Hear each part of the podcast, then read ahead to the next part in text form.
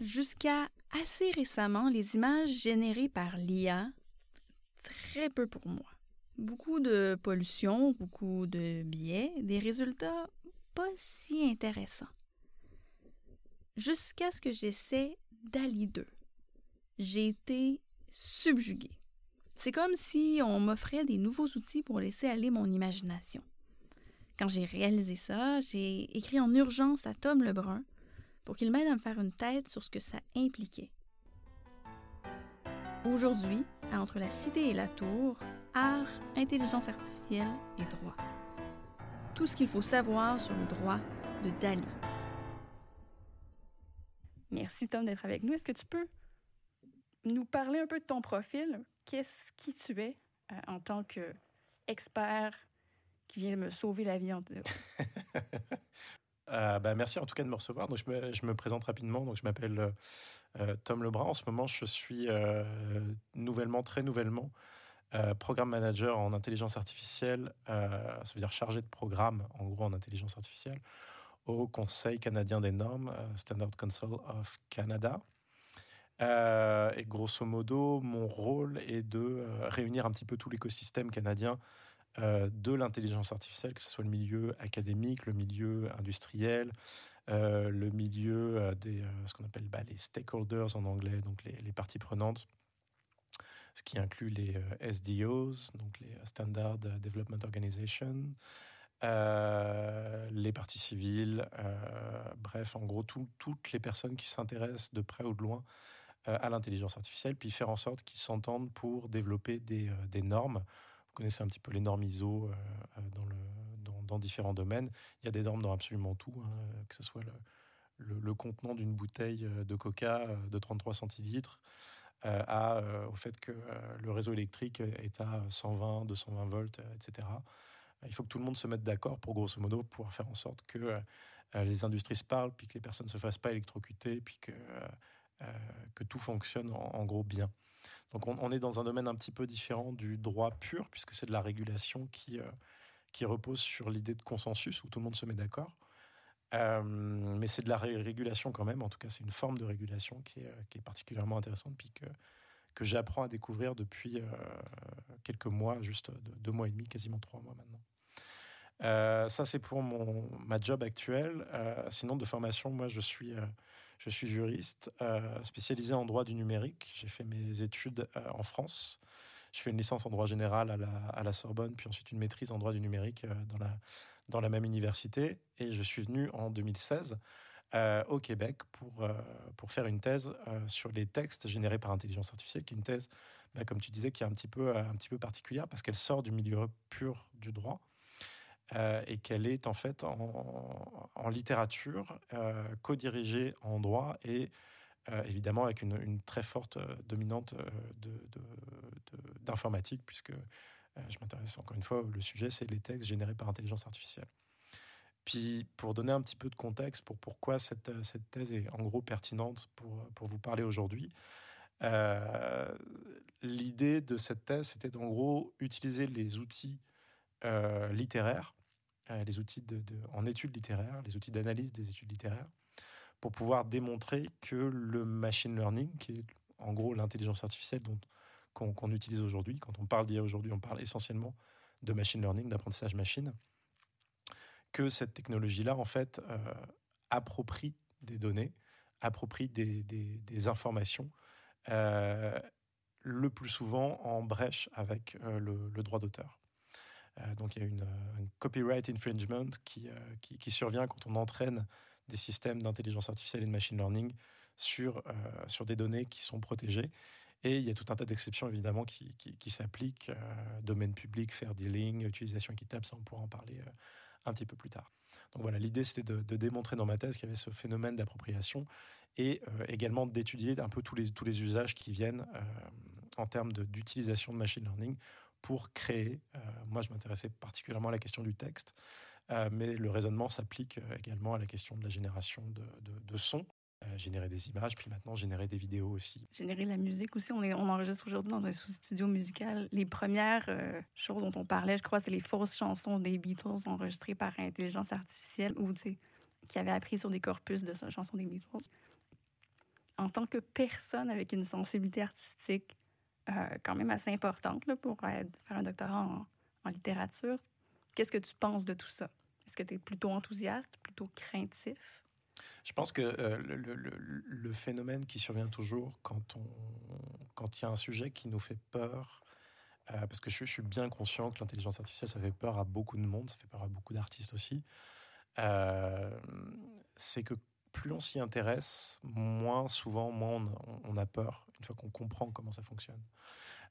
moi, c'est à peu près le même le même phénomène qui s'est passé, s'est passé pour moi. Au départ, j'étais très curieux juste euh, d'un court métrage en fait qui avait été euh, sorti en 2016 qui s'appelait Sunspring et qui était en gros euh, le premier c'était vraiment c'était du machine learning déjà évidemment mais c'était pas du c'était loin d'être ce qu'on est capable de faire aujourd'hui avec du machine learning et où on a grosso modo enfin c'est des, je crois que c'était Ross Goodwin déjà qui travaillait là-dessus qui est un, chercheur assez proéminent en fait dans le, dans le domaine euh, qui a entraîné en gros un système de machine learning. Je vais, le terme machine learning plutôt que le, terme d'intelligence artificielle qui est à mon avis problématique pour un, certain nombre de points.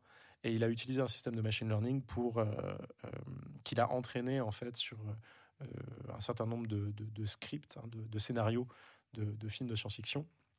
Ça a généré un nouveau, un nouveau scénario puis qui a été joué par des acteurs. Euh, puis ce truc-là, euh, moi, m'a questionné quand on voyait cette espèce de court métrage qui avait aucun sens. Enfin, je veux dire, les, euh, acteurs parlaient de, choses qui, enfin, c'était absolument pas cohérent. Les dialogues étaient pas cohérents. la narration était pas cohérente. Enfin, la seule chose qui était cohérente, c'était qu'il y avait qu'on voyait des, des, des, vrais acteurs sur scène, puis qui étaient vraiment filmés, puis qu'on enregistrait leur voix, mais c'était tout ce qui était cohérent. Sinon, le reste n'avait aucun sens. Euh, je me posais la question de me dire, bah, qu'est-ce que ça veut dire d'un point de vue de l'art? Est-ce qu'on, qu'est-ce que ça signifie entre guillemets d'un point de vue esthétique, d'un point de vue euh, poétique, qui sont un peu les, les deux grandes euh, approches qu'on peut avoir lorsqu'on va essayer d'analyser un phénomène euh, culturel un petit peu nouveau, qui est en gros la, forme puis le sens de cette forme tant que telle. donc je me, posais ces questions-là, puis ça me ça me choquait, ça me questionnait. Est-ce qu'on doit en avoir peur? Je pense absolument pas. Euh, je pense qu'il va y avoir par contre des, usages qui vont se, démocratiser. Je pense que c'est certain que des, outils aussi puissants que, ce qu'on a aujourd'hui qui permettent, euh, depuis, allez, grosso modo 2020, euh, de générer du texte de manière cohérente, de générer de l'image maintenant de manière cohérente, de générer du son, de, des voix de manière suffisamment pertinente pour que ça puisse passer comme étant culturellement pertinent, à défaut d'autres termes. Euh, on peut le recevoir comme un artefact culturel à part entière. Euh, les images que tu as générées avec Dali, par exemple, bref, toi, c'est des, choses que tu aurais pu voir euh, comme illustration de, soit d'artistes, de, soit, j'imagine, on pourrait imaginer même de créer des, des bandes dessinées avec ça, de créer des films. je ne sais pas ce que tu en penses, mais c'est des.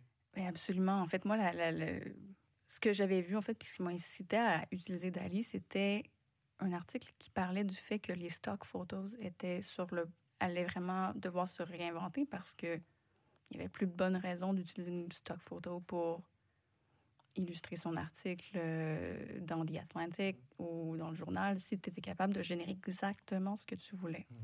Puis en testant, je me, la réflexion que je me suis faite, c'est moi, si j'étais une graphiste, je serais inquiète. Je serais... Donc, tu me dis, toi, on ne devrait pas être craintif, pas de crainte, pas de peur? Euh, je pense que c'est pas qu'on ne devrait pas être euh, craintif, on devrait s'y intéresser, comprendre comment ça fonctionne et comprendre comment on peut nous s'adapter à, ces systèmes.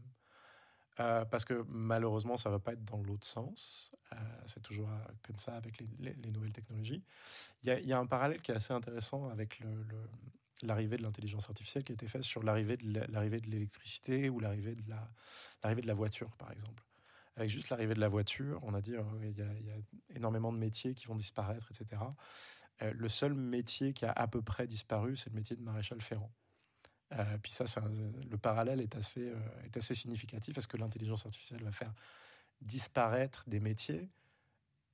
C'est possible, peut-être certains, mais c'est plus probable que les métiers se transforment. Donc est-ce que graphiste, demain, ça va être un métier qui va entièrement disparaître? J'en suis pas certain. Par contre, je suis convaincu que le métier va être profondément transformé par l'usage de ces technologies. Qui va devoir intégrer, c'est des métiers qui vont devoir intégrer l'usage de ces technologies.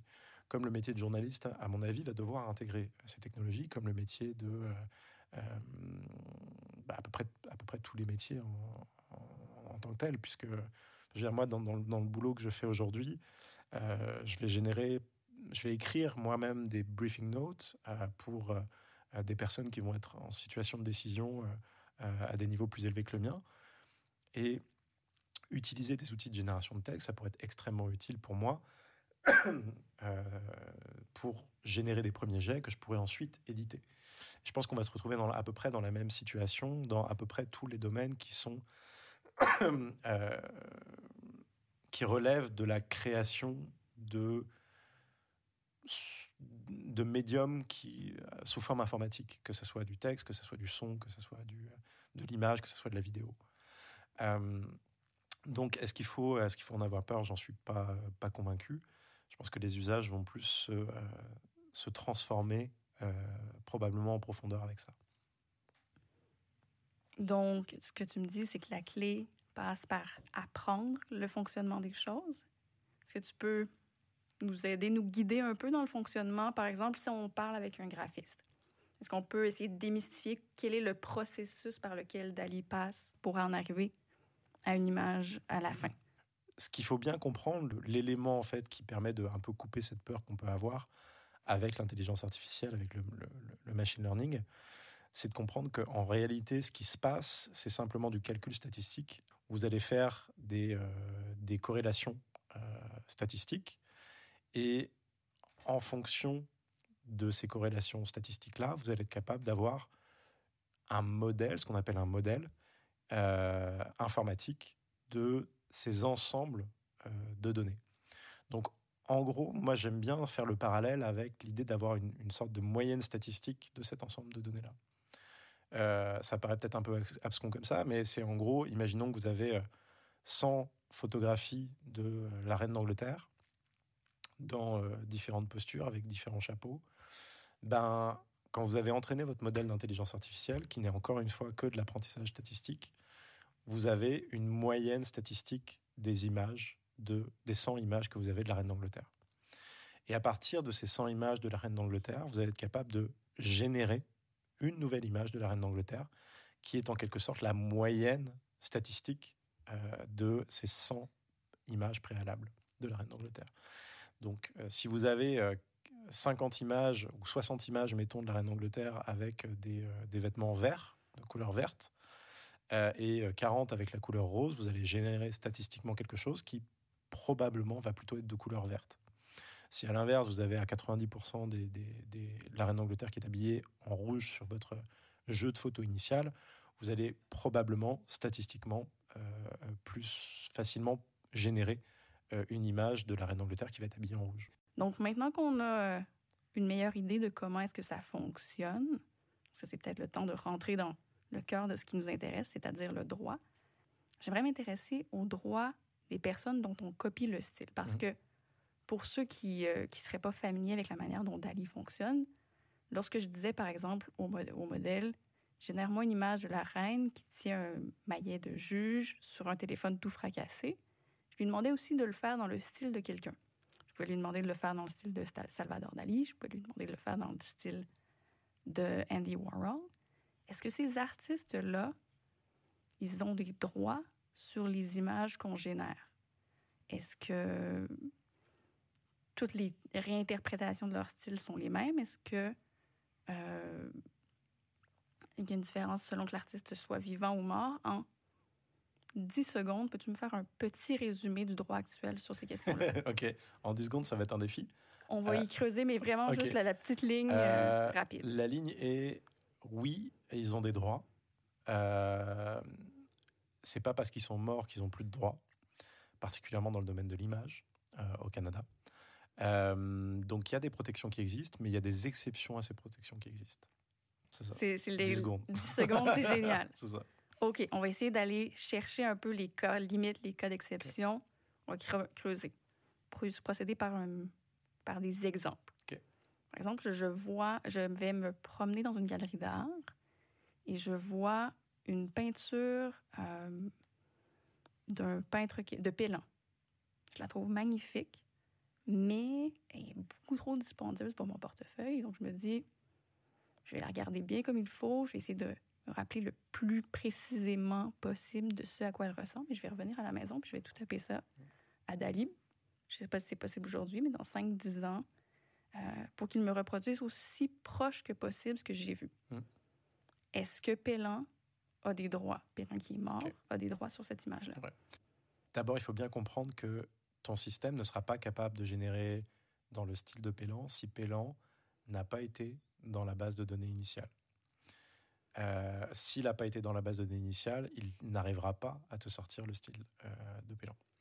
S'il n'y a pas eu du DALI dans la base de données initiale, euh, ton système de machine learning, aussi compétent, pertinent qu'il soit, ne sera pas capable de générer quelque chose dans le style de DALI. Ce qui est très intéressant là-dedans, c'est qu'on se rend compte que ça peut générer des styles dans le style de quelqu'un lorsque ces styles sont très identifiés, très identifiables. Ce qui est souvent d'ailleurs un trait de la valeur de l'artiste. hein. Ça peut te générer du, dans le style de Vincent Van Gogh, ça peut te générer des choses dans le style de, euh, de, de, de- de- de Dali évidemment, Dali D-A-L-I, hein, pas D-A-2-L-E. Euh, ça peut te générer des trucs dans le style de Picasso, dans le style, enfin, genre tous les, mettons, euh, si tu demandes de l'impressionnisme, si tu demandes du futurisme, etc., ça va pouvoir te générer des œuvres dans ce style-là parce que c'est des choses qui sont très identifiées, très identifiables et qui ont été identifiées dans l'histoire de l'art avec des traits particuliers, etc. Toutes informations qui ont été euh, colligées, euh, ingurgitées par les systèmes de machine learning, en l'occurrence, qui, qui sont à l'œuvre. Si tu génères maintenant euh, une œuvre, imaginons hein, que ton système d'Ali dans 10 ans ait été entraîné sur du Pélan et te génère une, une, œuvre de- qui ressemble à du Pélan et qui reproduit exactement le, le- le style de Pélan. Euh, je ne sais pas si euh, Pélan est vivant ou pas. Il est mort. Il est mort. Et il est mort il y a combien de temps? C'est ça la question. On parle euh, d'une durée de moins de 50 ans, certainement. Moins de 50 ans. Ok. En fait, euh, pourquoi je pose cette question-là? Parce que le, le droit d'auteur, pas mal partout dans le monde, mais euh, là c'est au Canada qu'on s'intéresse, mais ça dure toute la vie de l'auteur, plus une certaine durée après euh, la mort de l'auteur. Euh, Il y a eu des discussions sur lesquelles ça devrait, ça devenir 70 ans, 90 ans. Bon, Aujourd'hui, c'est 50 ans au Canada. Donc, en principe, lorsque un auteur, lorsqu'on copie le style d'un auteur, cet auteur-là a évidemment des droits sur la copie qui est faite de, son œuvre originale. Le style d'un artiste, parce que là on parle vraiment du, style, euh, est en principe protégé également par le droit d'auteur.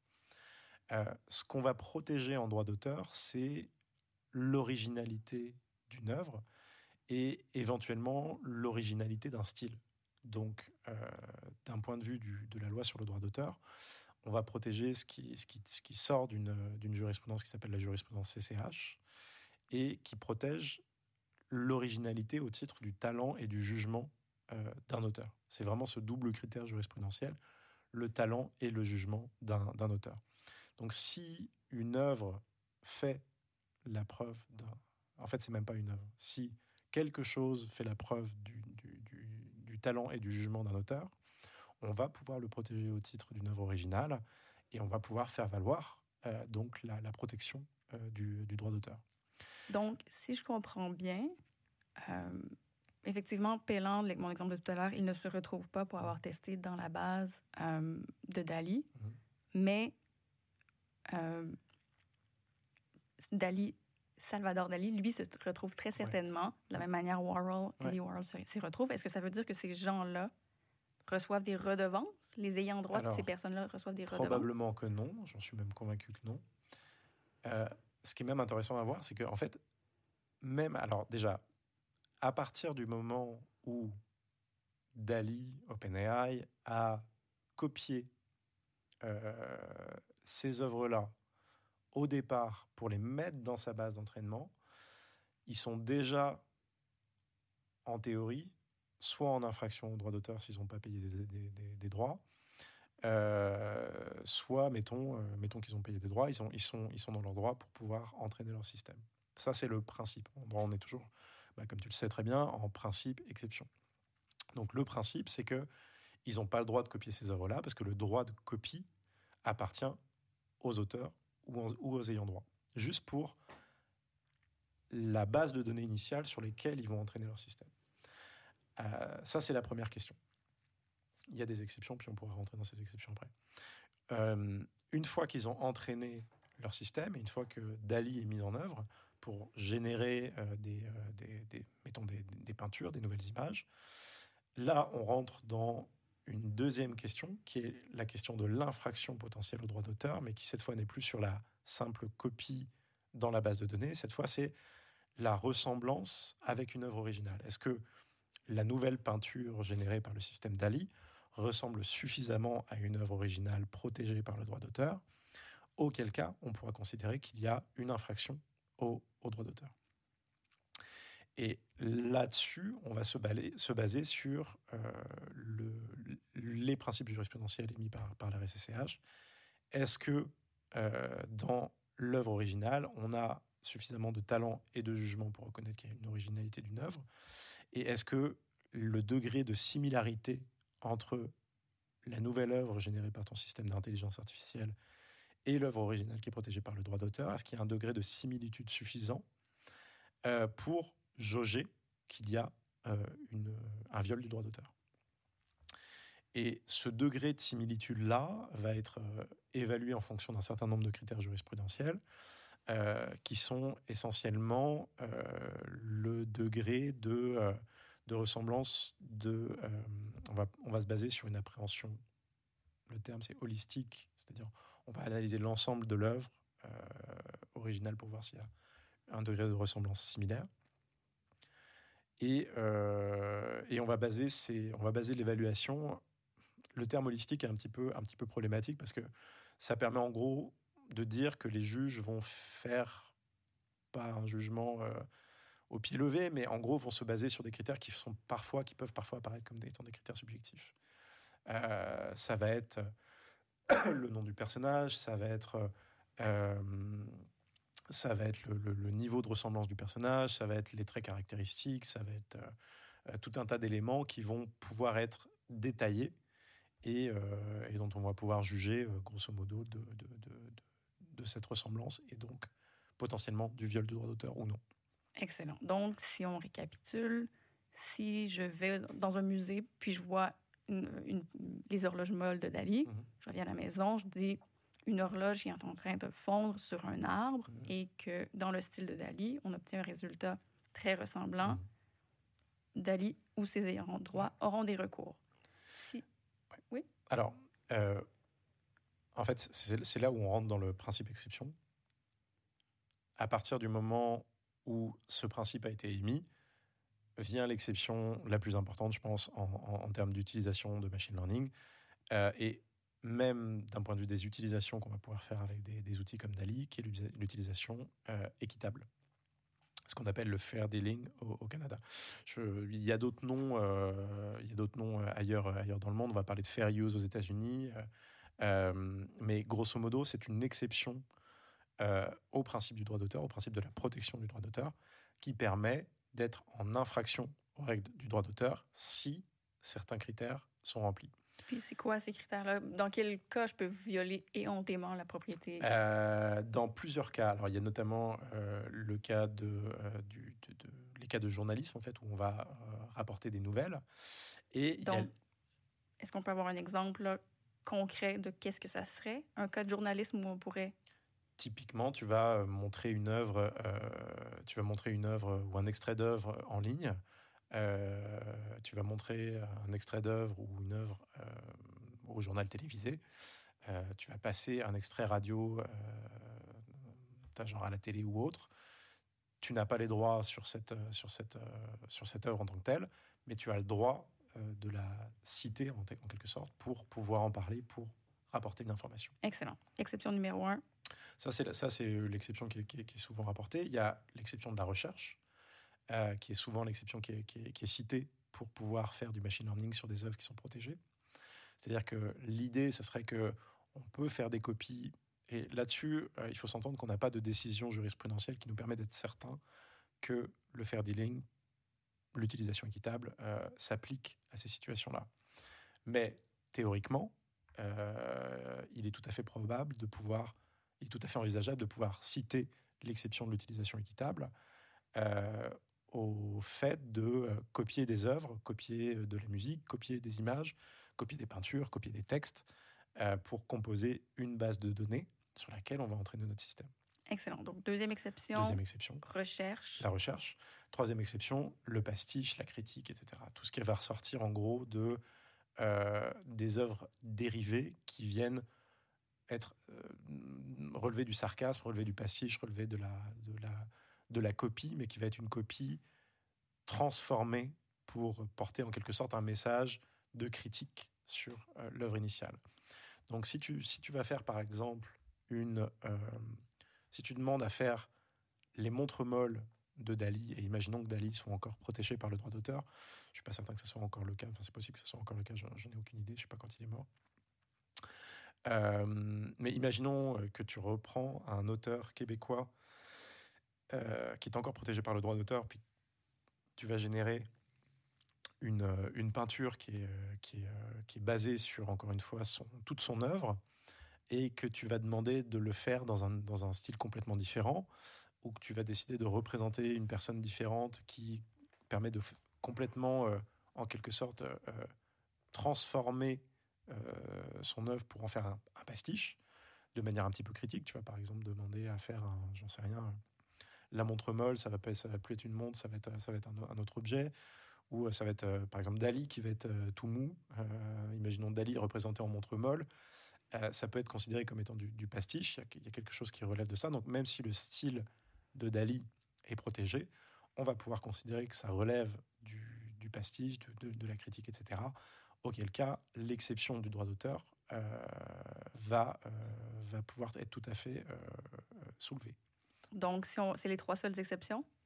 Il y en a d'autres qui sont listées, mais grosso modo, c'est les, les, trois, trois grandes majeures. Donc, fin journalistique, recherche et pastiche. Ouais, pastiche, critique, œuvres dérivées qui vont reprendre en gros l'œuvre initiale de manière transformative suffisamment, euh, suffisamment claire. Donc, on, essayons de plonger dans des, dans des exemples de pastiches. Commençons par, euh, par exemple, je suis très fan du travail d'Andy Warhol, ce qu'il a fait avec la reine. Mhm. J'adore ces images-là et là, je veux me les procurer, mais la reine n'est plus d'actualité. Je veux les remettre un peu au goût du jour, puis je décide de demander à Dali de me produire le même type de portrait, mais avec des images de Monsieur le roi prince Charles. Est-ce qu'on s'inscrit dans l'exception ou pas? Alors, c'est un exemple assez intéressant parce que on pourrait tout à fait considérer que, évidemment, euh, dans, cette situation-là, euh, tu, tu vas te retrouver avec une copie, évidemment, du style d'Andy Warhol sur un autre type d'œuvre. Mais euh, la première question que je vais te poser, c'est qu'est-ce que tu vas faire avec euh, ces, nouvelles peintures du, prince Charles dans le style d'Andy Warhol? Est-ce que l'objectif, c'est d'en faire euh, développer un, énorme tirage que tu vas mettre dans, ta, dans, ton, dans ton appartement, que tu vas afficher dans ton salon, que tu vas garder chez toi, puis c'est tout? OK, on essaye deux cas. Premier cas, je l'affiche dans mon appartement. Exact. Est-ce que, est que, est que les ayants droit de Andy ont des recours? Comment il le saurait? Excellent. Comment il le saurait? Parfait. Euh, deuxième cas, j'ai une petite boutique euh, et je fais de, de, de, rondelets de petites sommes en faisant ce mmh. commerce-là. Est-ce qu'on a un recours maintenant? Alors. Ah, puis je, m'assure. Puis il y a un article dans le New York Times à propos de ma petite boutique. OK, OK, OK. Ça, c'est un, bon, détail. C'est un bon détail. Euh, généralement, on considère en droit qu'il faut qu'il y ait un dommage, évidemment, pour qu'il puisse y avoir réparation. Donc, est-ce que cette œuvre, est-ce que ce tirage-là va baisser la valeur euh, du patrimoine d'Andy Warhol, des ayants droit d'Andy Warhol? Ça, c'est la première question. Il faut pouvoir prouver ça. Euh, la deuxième question, c'est est-ce que on peut considérer que ça relève de l'hommage à Andy Warhol, ce que tu as fait.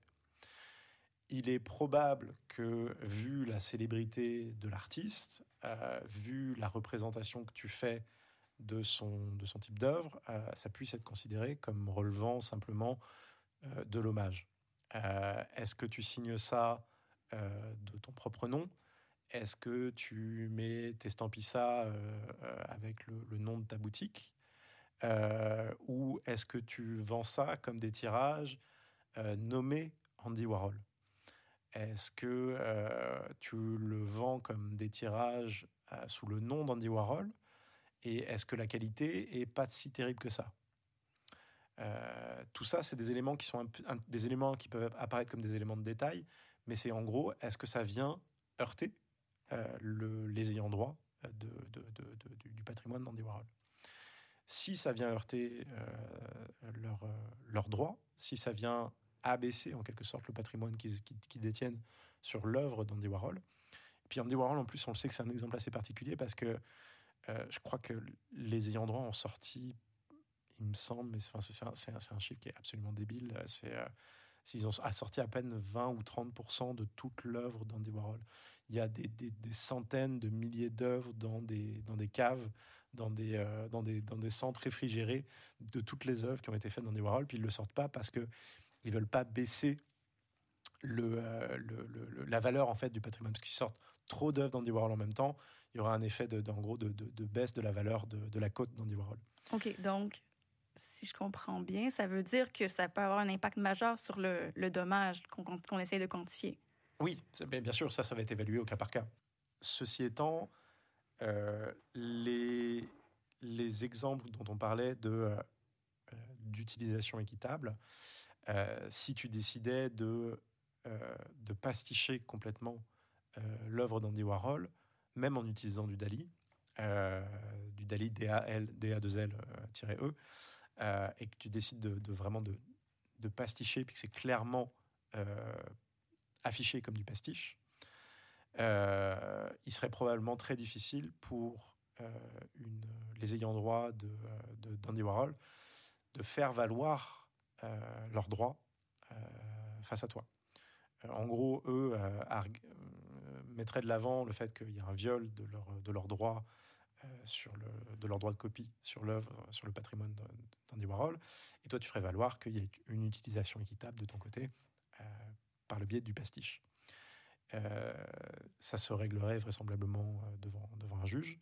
On peut évidemment jamais savoir comment ça, se, comment ça sortirait, mais il est vraisemblable que si c'est affiché clairement comme du pastiche, tu sois dans ton droit et que tu, et que tu remportes les choses si tu es capable de payer les frais d'avocat.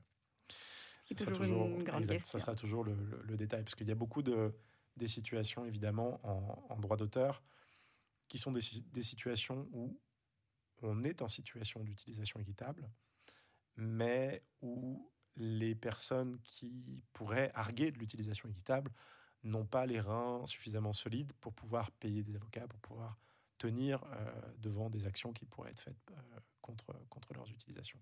Donc, on a plutôt conclu euh, la grande thématique de quels sont les droits des personnes dont on copie le style. Maintenant, on va s'intéresser à la question de la propriété intellectuelle de l'œuvre. À qui est-ce que ça devrait appartenir, ces œuvres-là qu'on vient d'imaginer? Est-ce que ça devrait m'appartenir à moi, qui m'assoit derrière mon ordinateur et qui demande à Dali de produire quelque chose? Je vais demander, on va passer plusieurs cas de figure. Euh, on va pas, commençons donc avec l'autre, le, le, le pitonneur, d'une certaine mmh, manière? Est-ce qu'il y a des droits?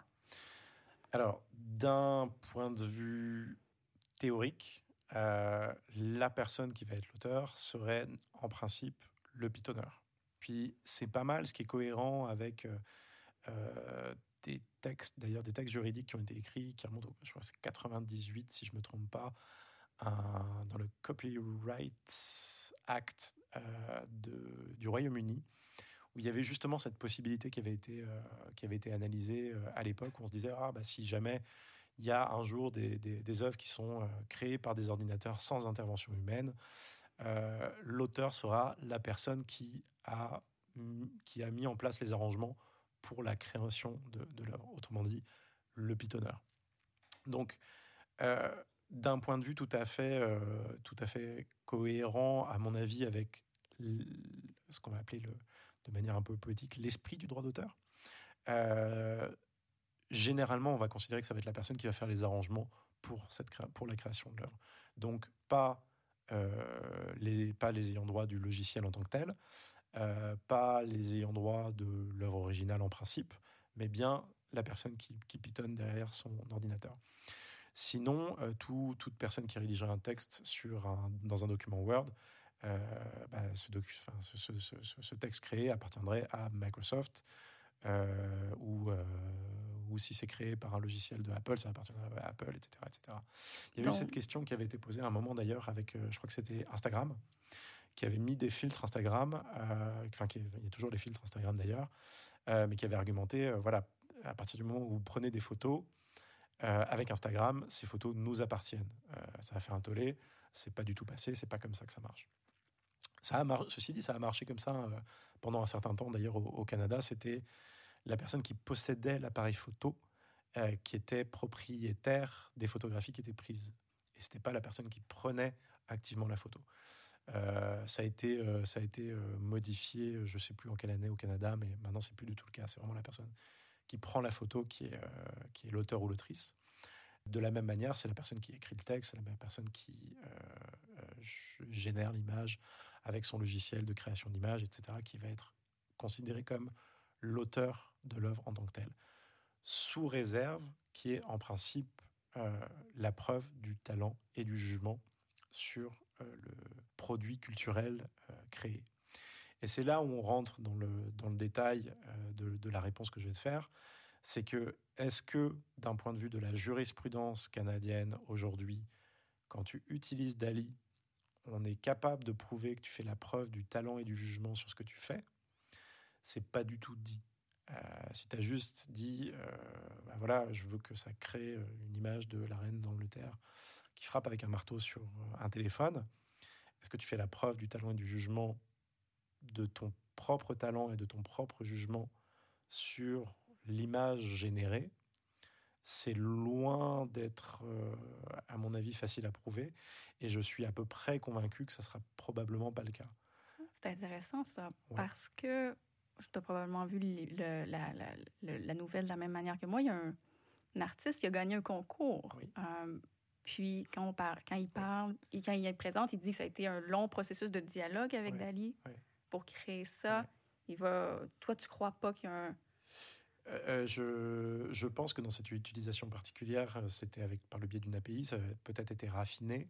Il y a peut-être eu un, effectivement un long travail qui devrait être un, travail qui doit être prouvé, parce qu'encore une fois, la preuve du talent et du jugement peut se faire de différentes manières. Hein. Ça peut être ça peut être fait sur le, raffinage du système d'informatique, etc., etc le nombre d'occurrences qui a été faites, euh, les instructions qui ont été données au système, etc., etc., le choix des paramètres, et j'en passe. Euh, mais sur les utilisations vraiment stricto sensu dont on parlait, et puis en plus, je pense que ce cas a été euh, mentionné au Royaume, aux États-Unis, donc avec un système juridique un peu différent. Dans le, cas qu'on imaginait où tu donnes juste une instruction à Dali de générer une image relativement basique, où tu n'as pas, pas nécessairement euh, raffiner ton système, tu l'as pas entraîné toi-même, etc. Est-ce que ce système-là, est-ce que cette œuvre générée, si on décide de l'appeler euh, de, l'appeler œuvre, en tout cas ce produit culturel généré là, fait la preuve de ton talent et de ton jugement à toi, Eve Gaumont. Euh, si on n'est pas capable de le prouver, l'œuvre ne sera pas protégée par le droit d'auteur. Donc tu n'auras pas de droit théoriquement sur cette, sur cette œuvre qui appartiendra par défaut normalement au domaine public. Excellent. Puis tout à l'heure, tu parlais photo... de, de, de, la, question de la photographie qui a changé, qui a évolué à travers le temps. Mmh. Est-ce qu'on peut s'imaginer que avec l'arrivée de ces nouvelles technologies-là, ça va changer? Est-ce qu'on peut s'imaginer, par exemple, que OpenAI fasse du lobbyisme pour avoir des droits? Est-ce que c'est possible? Est-ce que c'est intéressant que la propriété intellectuelle de l'œuvre vienne à tout le moins en partie à, aux programmeur? Donc, tout à l'heure, on avait le pitonneur. Mm. Maintenant, on aurait le, le, programmeur, l'informaticien qui crée le logiciel et qui investit quand même beaucoup de ressources pour le faire. Je pense que c'est pas du tout leur stratégie économique. Ils n'ont pas intérêt à faire ça parce qu'ils se retrouveraient ils pourraient se retrouver, ils essayent également de se retrouver. Il y a, une certaine cohérence à avoir aussi là-dedans, c'est-à-dire que s'ils veulent pas être tenus pour responsables des horreurs qui peuvent être produites avec ça, parce qu'il y a beaucoup d'horreurs qui peuvent être produites avec ces systèmes, hein, on peut imaginer. Il y avait une utilisation de, euh, de, en génération de texte avec GPT-2, GPT-3, je crois que c'était GPT-2, euh, qui, servait à, propulser euh, le fameux jeu Donjons et Dragons, et qui a généré du contenu pédopornographique. Euh, donc on peut tout à fait imaginer que la génération d'images peut également générer du contenu pédopornographique, peut générer euh, de, l'appel à la haine, etc., euh, etc., ou de la pornographie, des deepfakes de pornographie, etc., etc. Bon bref, plein de contenus qui peuvent rentrer sous le coup de la loi. Est-ce que ces compagnies-là voudraient être tenues responsables de ça? Probablement que non. C'est même certain que non, ils ne veulent pas être tenus responsables de ça. Donc eux ont tout intérêt dans ce genre d'utilisation à ce que la personne qui soit retenue responsable de ces créations euh, problématiques-là, ce soit les pitonneurs, encore une fois. Et donc, euh, à, contrario, euh, pour qu'il y ait une certaine cohérence entre, guillemets, dans, le positionnement juridique un peu de ces compagnies-là, elles ont tout intérêt à ce que les, ayants droit, les auteurs, soient uniquement les pitonneurs. Euh, même si, encore une fois, d'un point de vue du droit positif, tel qu'on l'examine aujourd'hui, euh, c'est assez difficile de prouver qu'il y a la véritable preuve du talent et du jugement des, auteurs, en tout cas des pitonneurs, sur les produits culturels euh, créés. Je parle de produits culturels parce qu'encore une fois, on ne pourrait pas les reconnaître comme étant des œuvres à ce titre protégées par le droit d'auteur. donc je ne pense pas qu'il y ait de cohérence particulière, enfin en tout cas qu'il y ait un souci de cohérence à avoir là-dessus. Et donc, à mon avis, ces compagnies-là n'ont pas intérêt, n'auront pas intérêt à euh, euh, se retrouver comme étant euh, les auteurs de ces, de, ces, de ces produits culturels générés. Excellent. Donc, on est clair là-dessus. Pas de droit d'auteur pour les programmeurs, ce qui veut dire, si j'ai bien compris ce que, dans les réponses de tout à l'heure, que ça s'en va dans le domaine public. Mhm. Qu'est-ce que ça veut dire? Alors, le domaine public, c'est on utilise un terme qui est assez intéressant. On utilise le terme souvent de, ça tombe dans le domaine public. Et puis il y a, des discussions d'ailleurs sur les, euh, les, euh, les, champions du domaine public qui disent il faut qu'on qu'on arrête de dire ça, ça tombe pas dans le domaine public, c'est négatif, c'est vu comme étant négatif, etc. Euh, le domaine public, c'est en gros ce qui permet à tout un chacun de pouvoir réutiliser une œuvre de la manière qu'il ou elle le souhaite, parce que cette, œuvre n'est plus protégée par les droits patrimoniaux, euh, parce qu'il y a deux composantes en, droit, d'auteur, les droits patrimoniaux et les droits extra-patrimoniaux. Donc les droits patrimoniaux, c'est-à-dire les, droits vraiment pécuniaires, euh, qui vont permettre de, se rémunérer sur la création ou la copie d'une œuvre, euh, ne sont plus, non plus courts. donc vous allez, c'est ce qui va te permettre, par exemple, de pouvoir éventuellement vendre des tirages de, de, de peintures, de, Rembrandt, etc. Euh, puis, de les vendre euh, aussi, aussi cher que tu, que tu veux. Si tu fais des, tirages de bonne qualité, tu peux les revendre comme ça. Euh, c'est plus les ayants de droit de, Rembrandt qui peuvent se rémunérer là-dessus. Par contre, il y, a une, composante qui, que moi je trouve assez passionnante, qui est la, composante extra-patrimoniale, donc les autres droits qui continuent d'exister éventuellement après que les droits patrimoniaux aient cessé d'exister. Dans, dans, ces droits extra-patrimoniaux-là, il y a un droit particulier qu'on appelle le droit moral. Et ce droit moral, ce qui est, très intéressant, parce que ça, c'est vraiment une particularité d'un système juridique civiliste qui existe assez peu en common law. Dans le système canadien, ça existe juste pour le droit à l'image, si je ne me trompe pas. Dans le droit, par exemple, dans le droit français, ça existe dans, dans toutes les, dans tous les, dans tous les droits. Euh, ça, peut être une œuvre, une œuvre littéraire, une œuvre pictographique, euh, une œuvre musicale, etc. Mais en droit canadien, je crois que c'est juste sur le droit euh, pour, les, pour, les, pour les images, il me semble. et le droit moral, en gros, c'est le fait qu'un auteur et ses ayants droit ont en principe toujours un droit moral, donc en fait un droit de regard sur l'utilisation qui va être faite de leur œuvre originale après que cette œuvre ait été cédée. Euh, moi, c'est un droit que je trouve absolument passionnant parce que c'est en, gros le fait de, pouvoir dire bah, j'ai beau euh, t'avoir vendu ma peinture, bah, tu n'as pas le droit de faire n'importe quoi de ma peinture après. Tu n'as pas le droit de la détruire, par exemple. C'est ce qui fait en quelque sorte qu'une un, œuvre d'art, lorsqu'elle est reconnue comme étant une œuvre d'art, n'est pas un bien comme un autre. Euh, c'est pas c'est pas un bien qu'on peut détruire, c'est pas un bien qu'on peut détourner de n'importe quelle manière. On peut en faire par exemple un pastiche, mais on va pas pouvoir nécessairement le détruire. On va pas pouvoir l'utiliser pour promouvoir des choses qui sont contraires au, point de vue de l'auteur initial. Tu peux pas par exemple utiliser euh, Guernica, la fameuse peinture de, Picasso, qui est une peinture contre la guerre, euh, contre la guerre d'Espagne. Tu peux pas l'utiliser pour promouvoir la guerre d'Espagne. Euh, ou pour promouvoir la guerre. Là, on peut complètement, c'est un exemple typique de euh, droit moral qui peut être sorti euh, du, chapeau du, de, l'avocat, en gros, qui va pouvoir dire, OK, là, vous faites une utilisation qui est, problématique avec l'œuvre de mon client. et je décide de, m'insurger contre cette utilisation-là. Est-ce qu'il faut que l'artiste les nomme exactement? Ces, manières d'utiliser-là qui sont cohérentes avec sa vision? Alors, il faut qu'elle soit nommée. Souvent, il faut que ça soit une position qui soit exprimée, par exemple, auparavant. On a Annie Ernaux, par exemple, qui vient d'être nommée euh, prix Nobel de, littérature.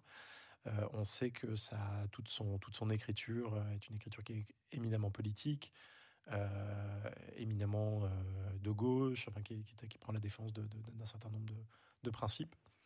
Euh, l'œuvre d'Annie Ernaux ne pourrait pas être utilisée, ou un extrait par exemple de la, de la pensée d'Annie Ernaux, euh, qui est protégée par le droit d'auteur, ne pourrait pas être utilisé par exemple pour, euh, j'en sais rien, par le, le, front, le Front National, même si ils, ont, ils ont décidé de, j'en sais rien, d'acheter, d'acheter son œuvre, bref, un exemple comme ça, ne pourrait pas être utilisé même après sa mort, même après que les, son œuvre soit tombée dans le domaine public, euh, il y aurait une subsistance du droit moral sur, l'œuvre d'Annie Arnaud euh, parce qu'elle a exprimé sa position euh, pendant un certain temps dans, la sphère publique. Donc on ne pourrait pas utiliser, même après que son œuvre soit techniquement tombée dans le domaine, public, on ne pourrait pas, ou même si son œuvre avait été vendue, on ne pourrait pas faire une utilisation problématique contraire à son opinion politique, par exemple. Mais c'est un droit qui est très particulier qui, qui va choquer beaucoup euh, de, de, de, ce côté-ci de l'Atlantique parce qu'on va, avoir généralement un regard plus patrimonial sur le droit d'auteur.